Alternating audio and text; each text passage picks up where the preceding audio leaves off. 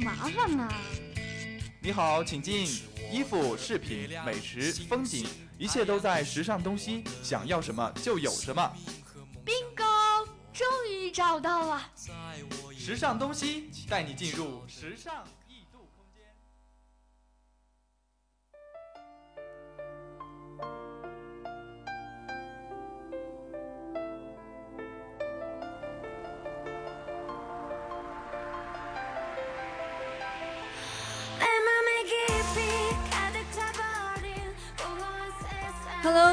欢迎在周一的晚上准时锁定 FM 九十五点二浙江师范大学校园之声，这里是时尚东西，我是舒亚。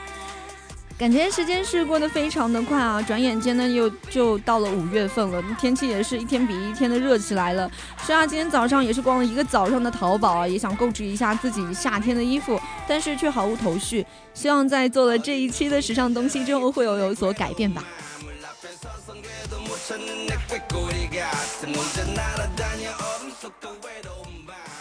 今天同样给大家带来的是五条新闻：时尚新风尚、街头艺术家、左右时尚、时尚这个时尚主线。嗯，话不多说，赶快进入到我们今天的时尚东西吧。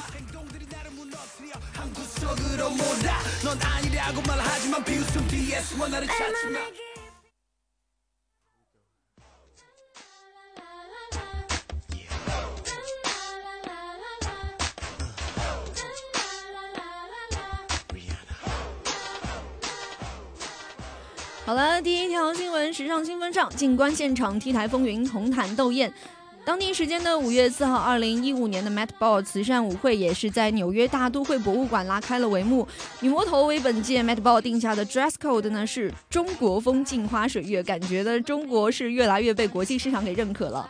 那作为时尚界的奥斯卡呢，Met Ball 一向也是明星大腕、时尚大咖、国际超模的云集地了。二零一五年呢也应该不例外吧？现场呢也是星光璀璨、华服耀眼，绝对会让你目不暇接。那同样作为主办者的 voge 主编安娜温图尔呢也是。带着自己的女儿毕夏佛呢，率先的登场了。女魔头闺女的梅花白鸽异地红裙也是让人眼前一亮。主持人大表姐 J Lo 穿着 J J L 的高定亮相呢，也是中规中矩。凯蒂赫尔姆斯的祥云纹 cut out 礼服呢，也是简约优雅。S N U 呢，一向白。一袭白裙亮相，那一种 Chinese 元素呢，却是藏在肩带的中国结之间呢。但是最大胆的当属 SJP 的红红火火的福娃冲天帽呢，是将抢镜进进行到底。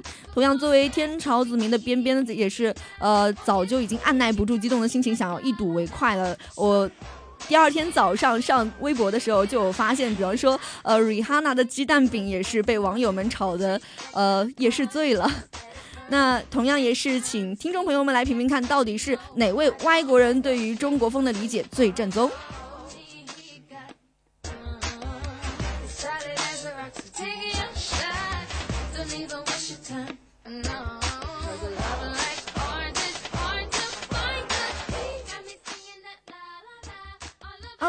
二零一五年 Met Ball 红毯上，尽管也是星星无数哦，但是甜美的倪妮还是凭借她淡雅的表现，成功的抢镜。她身着 La f l o r e n 的皇帝夜色长裙哦，薄纱摇曳的裙摆，曼妙轻盈。温暖的鹅黄色呢，也是非常的鲜亮吸睛，搭配的橘唇和珠宝垂坠耳环，更非常显得精致优雅。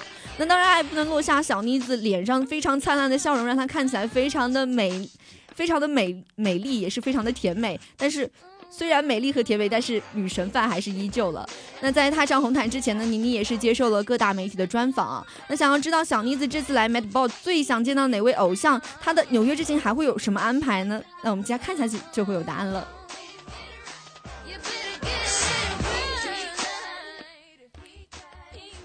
电影《何以笙箫默》已经在四月三十号的时候上映啦。片中的两位小花杨幂、杨颖也是非常敬业的到处跑宣传。那跑宣传的时候，当然也是要换 look 了，所以就贡献了好几身的 look。今天呢，我们就把两位美妞拿出来比一比。作为女主角的大幂幂，在宣传期间，也就是走着一些清爽简洁的路线，比方说她的 Gucci 的驼色连身裙，时髦又带点一些小复古。华伦天奴的印花绿色连身裙呢，也是非常的时尚。Chanel 的格纹裙优雅，也就不失清新。那我们再回头看一看 Angelababy 同学，Fendi 2015年春夏系列天蓝色羽毛裙配上绑带尖头高跟鞋，整体少女味儿非常的足。同样，小山小香风的外套搭配牛仔的长裙，也是大走混搭的路线。白色蕾丝连身裙呢，小秀性感。那两位小妞同样在录制《快乐大本营》的时候，杨幂穿着的白色 T 恤和格纹流身裙和银色尖头鞋的高跟鞋这样的一个搭配，和 Baby。尽量选择了由白 T 恤搭配的黑色牛仔裤，简单登场。就究竟两位小花的 EQ 更胜一筹，我觉得还是听众朋友们说了算吧。那毕竟每个人的口味都有一点点不同。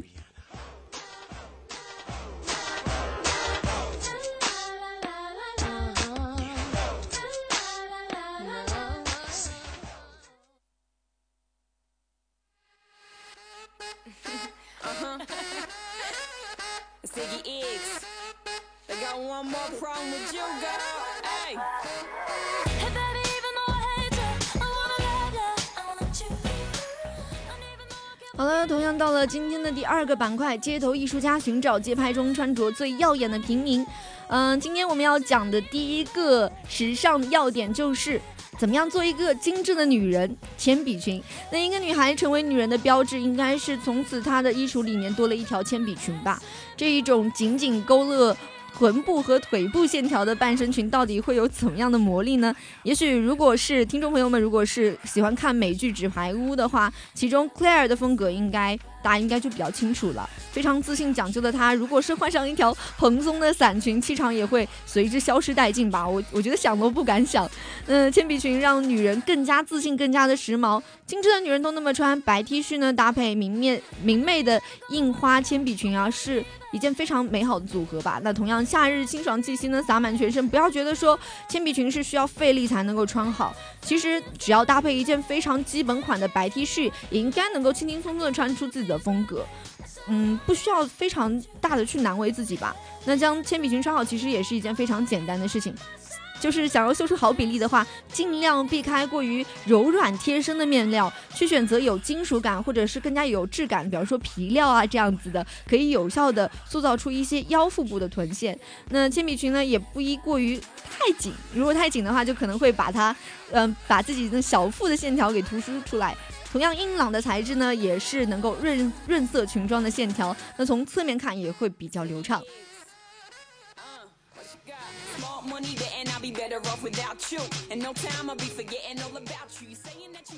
嗯，最近呢，各队各种 party 啊，各种呃活动也是接连不断吧。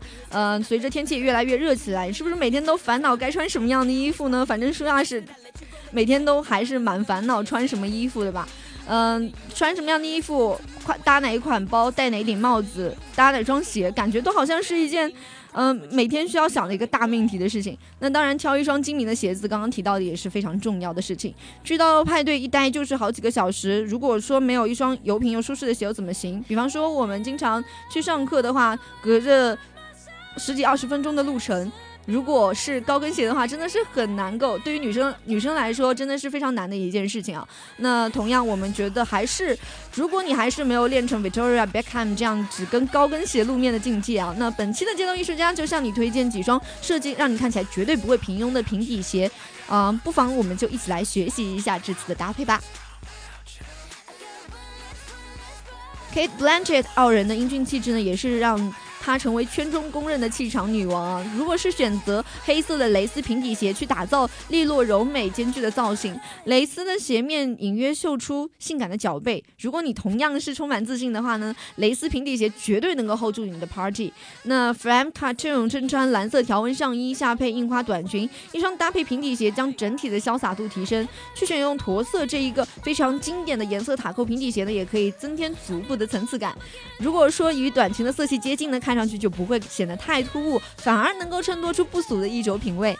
帅气的西装礼服呢，搭配英伦风的牛津鞋，应该也一定能够成为另外一道非常强劲的风景线了。那这一股摩登中性风呢，将会一直吹进年末的各个 party 里面。嗯，牛津鞋呢，从学院转战 party，让你继续发挥时装迷的无限热情。那听了这一期的节目，大家有没有赶快？如果说自己的衣橱里面少了这样一双平底鞋的话，赶快买起来吧。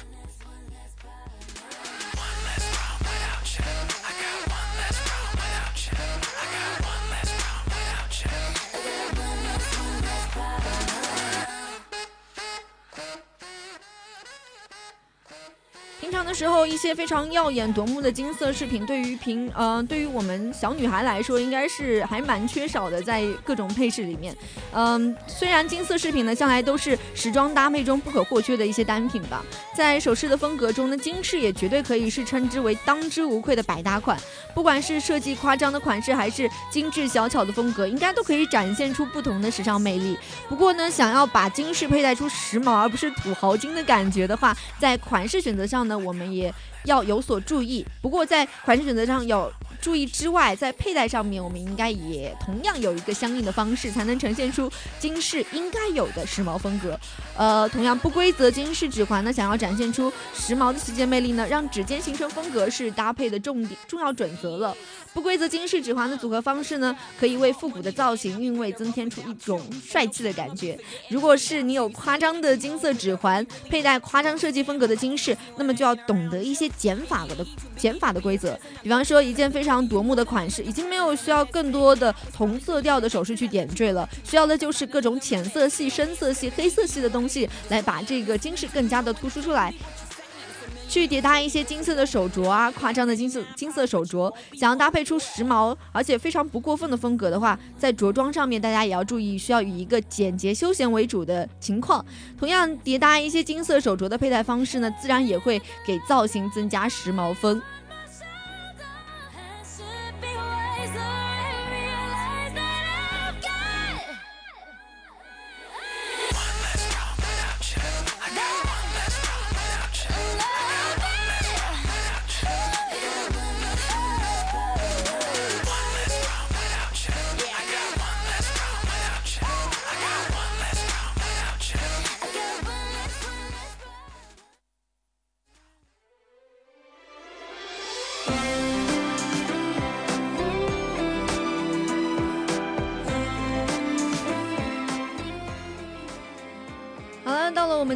左右时尚，一双巧手点亮你我生活。不知道平常的时候大家，嗯，用不用睫毛膏？如果说是用睫毛膏的话，相信睫毛膏应该是大家平常女生比较消耗的一个产品了。平常的时候大家用完了睫毛膏里面的东西，应该就直接把整个膏体给扔掉了。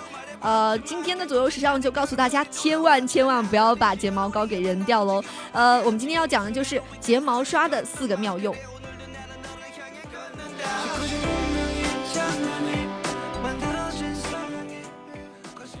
每种化妆品应该都会有自己的可取之处吧，但是有一种可能就是一直会被你低估的一些化妆小物，比方说一次性的睫毛刷。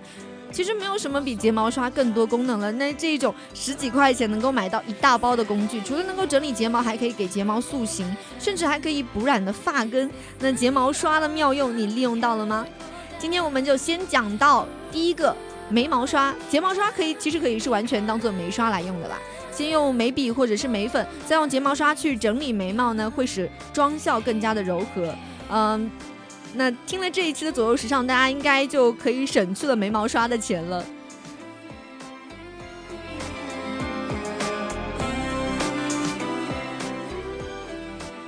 染过头发的人都知道，想在家里面补染发根是一件很麻烦的事情。但是睫毛刷呢，却刚好就是能让你只染发根，而不会染沾到其他的头发。你也可以将用完的睫毛膏拿来利用一下，比方说清洁干净刷头之后呢，用来补染发根。嗯，同样呢，也可以去除指甲边缘的角质。呃，我们应该告诉你，直接剪掉指甲周围的角质是不是一个非常好的方法？有的同学甚至会直接用手去撕。嗯，不过呢，你也可以去用皮脂软化膏啊，同样也要用上我们今天所讲的睫毛膏的刷子来尽量减少角质。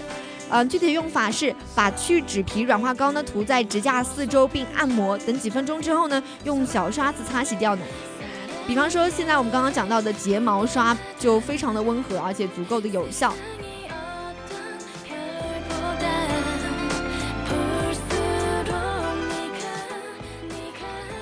你准备好一款非常精致的发型亮相之后，特别是非常光滑的马尾辫啊，或者是发髻，我相信最不想做的就是应该是因为碎发而重新再梳一次吧。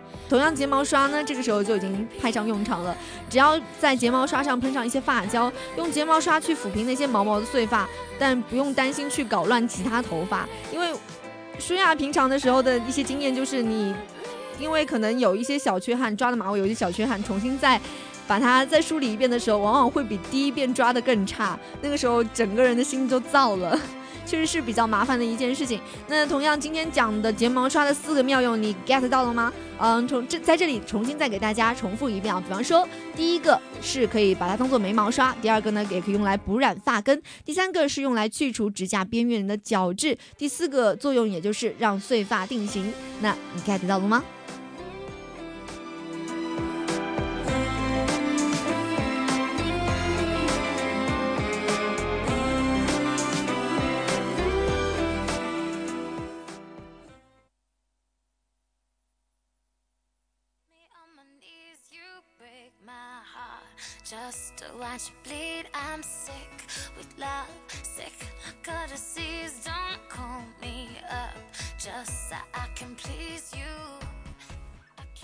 好了，到了我们今天的时尚 Jake，世界上首辆无人驾驶的卡车正式上路测试了。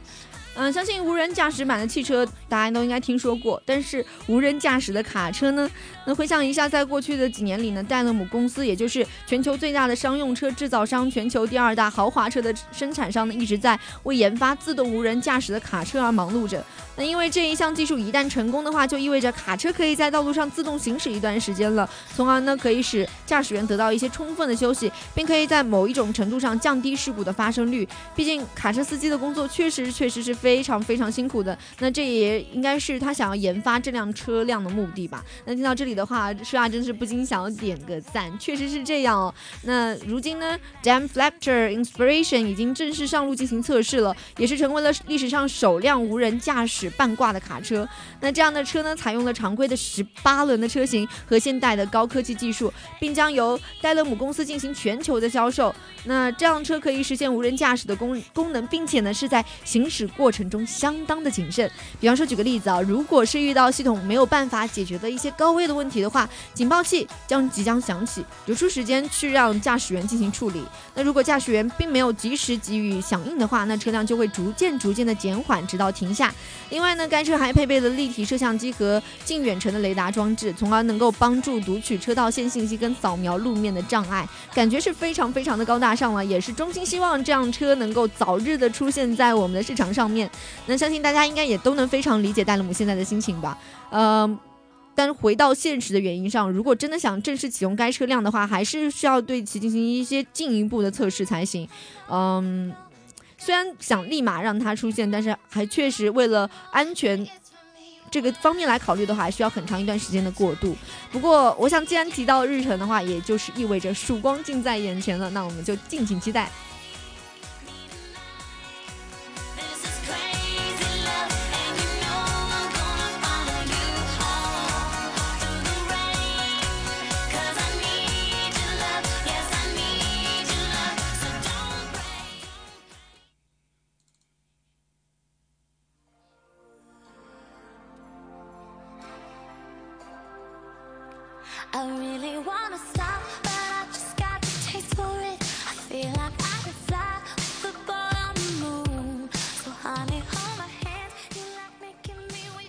了，时间到了，我们今天的时尚主线。那今天的时尚主线呢，就是大家与一起与不老女神 Black Lovely 一起探秘二十世纪的时装简史。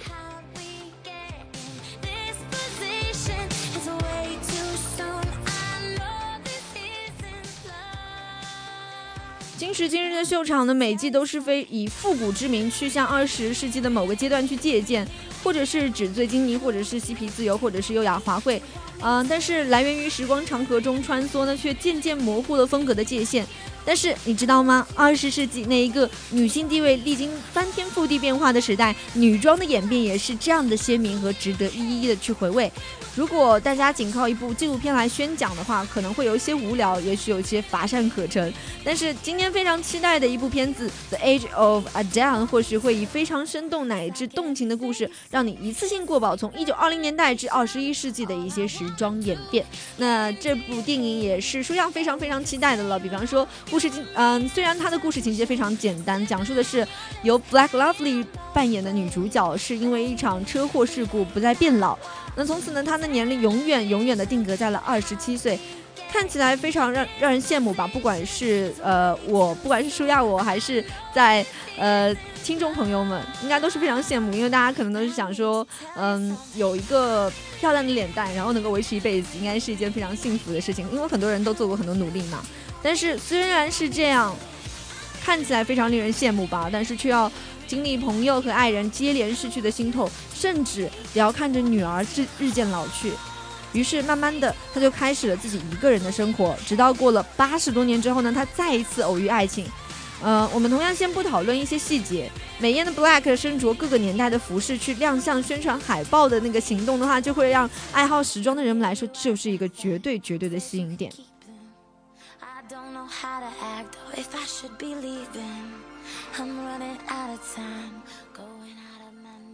毕竟呢，海报、油画、照片中那些时装也只是为少数女人所拥有，但是为大多数女性所热望的梦想吧。从一位平凡年轻女子的着装来呈现一个个时代的真正的时装风格，的确是更为真实和公正。那下面我们就一起来 The Age of Adele 的海报作为主线来聊一聊今天的时装简史。一九二零年代呢，是一种抛抛却胸衣的疯狂时代。嗯，这是一个最好的年代，也是一个最坏的年代。虽然想到了小四的小时代，但是同样这个这句话也是形容当时的一九二零年代。一战后的喧嚣浮华呢，酝酿着裙摆间摇摆的爵士节奏，去抛去了胸衣的束缚，让。衫裙可以将 Art Disco 的风格更为淋漓的呈现，但是因为法国网球女星身穿一件低腰丝质裙装呢，获得了一奥运会冠军，也就是更让各位时装设计师们将运动元素深深的塞到了女装之中，越发轻盈便利的时装呢，也是使得女性们可以随意的佩戴更为繁琐的长项链啊、手链啊等等，甚至在波浪短发上系上宝石发带，依然行动自如，步伐轻盈，看起来非常的青春，也是非常羡慕、非常漂亮的样子。嗯，好了，到了一九三零年代，也是一个独立思考的功能时代吧。快速繁荣后的急速消退呢，一如精神亢奋后的身心疲惫。于是呢，奢华浮华，呃，奢美浮华的装饰随着大萧条和战前气氛的消失了。那些女性们开始有了自己的着装自自由女性的着装自主性，不管是外套啊还是裙装，最多都是以一个 H 型的形式。出现 H 型的形式，就是指细腰带啊制造的一些微微内敛的腰线这样的一个情况。那刚及小腿的裙摆跟中跟浅口鞋是这个时代最为迷人的一道风景线了。那些刺绣啊、香珠花边渐渐的去消失，但是女人们会以印花褶皱来衬托自己的女人味。一九四零年代呢，中性的力量崛起了。二战后，虽然物质物质非常紧缩啊，这使人们的生活更加的压抑沉闷，但是也因为二战呢，也使女性纷纷有机会走上工作岗位。这个时候，她们更喜欢行动方便，同时具有中性的廓形来彰显自己力量的服饰。裙摆上呢，再一次上移至膝盖啊，大翻领、小腰身、垫肩袖，营造出一种非常具有戏剧化，但是依然女人味十足的裙装，感觉是非常的俏皮，同样也是很。很有力量性的裙装了。一九五零年代优雅复兴 New Look 时代，也是最近看杂志的时候呢，会有一个非常好玩的观点有 get 到，就是 New Look 其实就是旧风貌的意思，但是只不过是旧式的法庭宫廷风的再现。这个时候呢，战后重建啊，社会需要的就是一些创造需求，去刺激消费，让女人们打扮得更加的花枝招展，去迎接心上人。同时呢，也是刺激社会出生率的上升。同时呢，设计师不惜用上近二十米长的布料来制作的大裙摆，是非常夸张的去营造丰腰啊、奔臀的花样轮廓。要的也是不仅仅是满足女性对于美丽的追求，也是重新去勾勒出一种美好、幸福、富足的生活状态吧。同样，在之前我们刚刚落幕的《灰姑娘》电影当中，大家也能看到一九五零年代的那一种 New Look 时代。一九六零年代也是俏皮不羁的波普时代吧。此时的呢，嗯，时装中心从巴黎去转移到了伦敦，那时尚的消费主流呢，也是变成了蠢蠢欲动的年轻人们。新锐的摄影师走上街头，去发掘着更为古怪、更为俏皮的，在当时甚至是看作是非主流的新生态模特们。而他们呢，就是新一代的 It Girl。迷你裙的诞生，将裙子剪裁到膝盖以上六英寸的位置，去配上皮靴啊，让上了年纪的人们去侧目。而那些女孩们，以求在叛逆中去保持一点俏皮，啊穿上了一些，比方说 A 字连衣裙啊，踏上了方头平跟鞋，在鲜明撞击的色彩之中呢，也会令人耳目一新。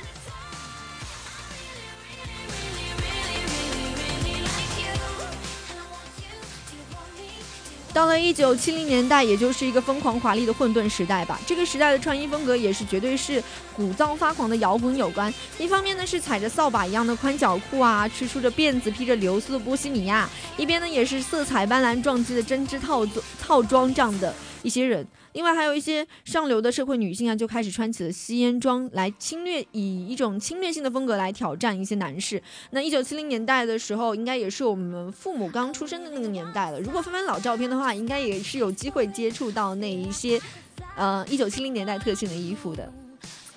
好了，最后到了一九八零年代，也就是一个俗气中性的浮夸时代了。夸张的垫肩设计、刻板的上衣线条，配上毫无存在感的西装裙呢，是。职场女性呢，在一九八零年代的地位确实是逐渐上升，这也是一种体现了。但是却非常悲哀的靠着向男性气质去靠拢，因为大家还是穿着西装裤、西装裙嘛，来博得更多的认同感。但是有另外一方面呢，健身舞开始流行起来，朋克风也不断，紧身舞啊、护腿胯啊、涂鸦 T 恤、墨镜、运动鞋，都是以一种非常直白、非常鲜艳的方式去呈现，但是还要毫无章法的去乱搭在一起。嗯，同样也就是一个坏品坏品味横行的一九八零年代，但是怎么说呢，也是一个最好的年代，也是一个最坏的年代。不管是坏品味坏不坏，好不好，都是值得去回味、值得去嗯玩味的一个时期吧。嗯，一九九零年代呢，极渐回归的自由年代，也是新时期间的一些憧憬和不安吧，需要更多的去冷静一下。那这个时候呢，舞台上虽然是依然喧嚣了，街道上面依然是大 T 恤啊、松针牛仔裤、中跟鞋开始横行起来，但是极简风格已经在秀场上散布到了主流女性当中。当女性穿得更加舒服，选取了男装的款式，抛弃了去垫肩、硬面料等修饰。却让女人在无情式的色调中展现全新的面貌，非常的自信、自由、舒服又有活力啊！相信一九九零年代的时候，应该也是我们中国开始不断发展的时期。那新时代的一些时尚的东西也开始慢慢的涌入到我们中国内地。嗯，像一九九零年代一个世界横行自由年代这样的一个时期的话，在中国也是有所体现的。最后进入到了两嗯二十一世纪了，或许可能是因为二十一世纪信息发展太快，选择又太多，或许可能是因为像这种时装风格已经进入到了比较正轨，然后所以说每位设计设计师都会有自己的一些非常独到的特色，每一季呢都会有一些流行色，然后街拍呢也是逐渐出现，超模明星的日常搭配就反而成为了一些风潮方向吧。时尚偶像呢，也是一批接着一批。这个时候感觉好像风格尽失，又感觉风格好像在不断涌现。虽然可能，嗯，时代跟时代之间的距离变得越来越小，少了一些时代个性，但是我觉得又多了不少的一些新奇亮点。嗯，但是数码时代呢，也是使得信息传播太快。我们刚刚有提到过，也让风格流行的换变得比较快。感觉大家都是来不及去消化，又一个复古轮回开始了。就像我们平常去买衣服啊、穿衣服的时候，可能不小心把这件衣服落下来，哎，今年没穿，下一年拿出来的时候，哎，已经落，已经 out，或者说已经完全可以去走复古风了。这样的事情也不是没有发生过，所以，呃，时尚变得太快，还是要紧紧的抓住时尚的小尾巴吧。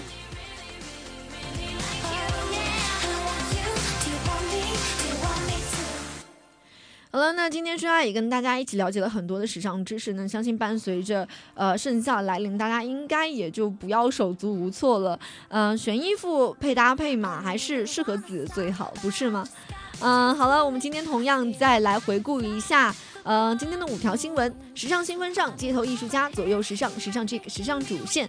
大家，嗯，还是跟大家讨论了一下最近 T 台上面，还有就是影坛上面的一些新鲜事。相信刚刚介绍了一个与不老女神 Black Lovely 的相约，大家应该也不会错过这部电影吧？嗯，到了节目的尾声呢，舒雅还是要跟大家说再见了。那我们下期节目再见。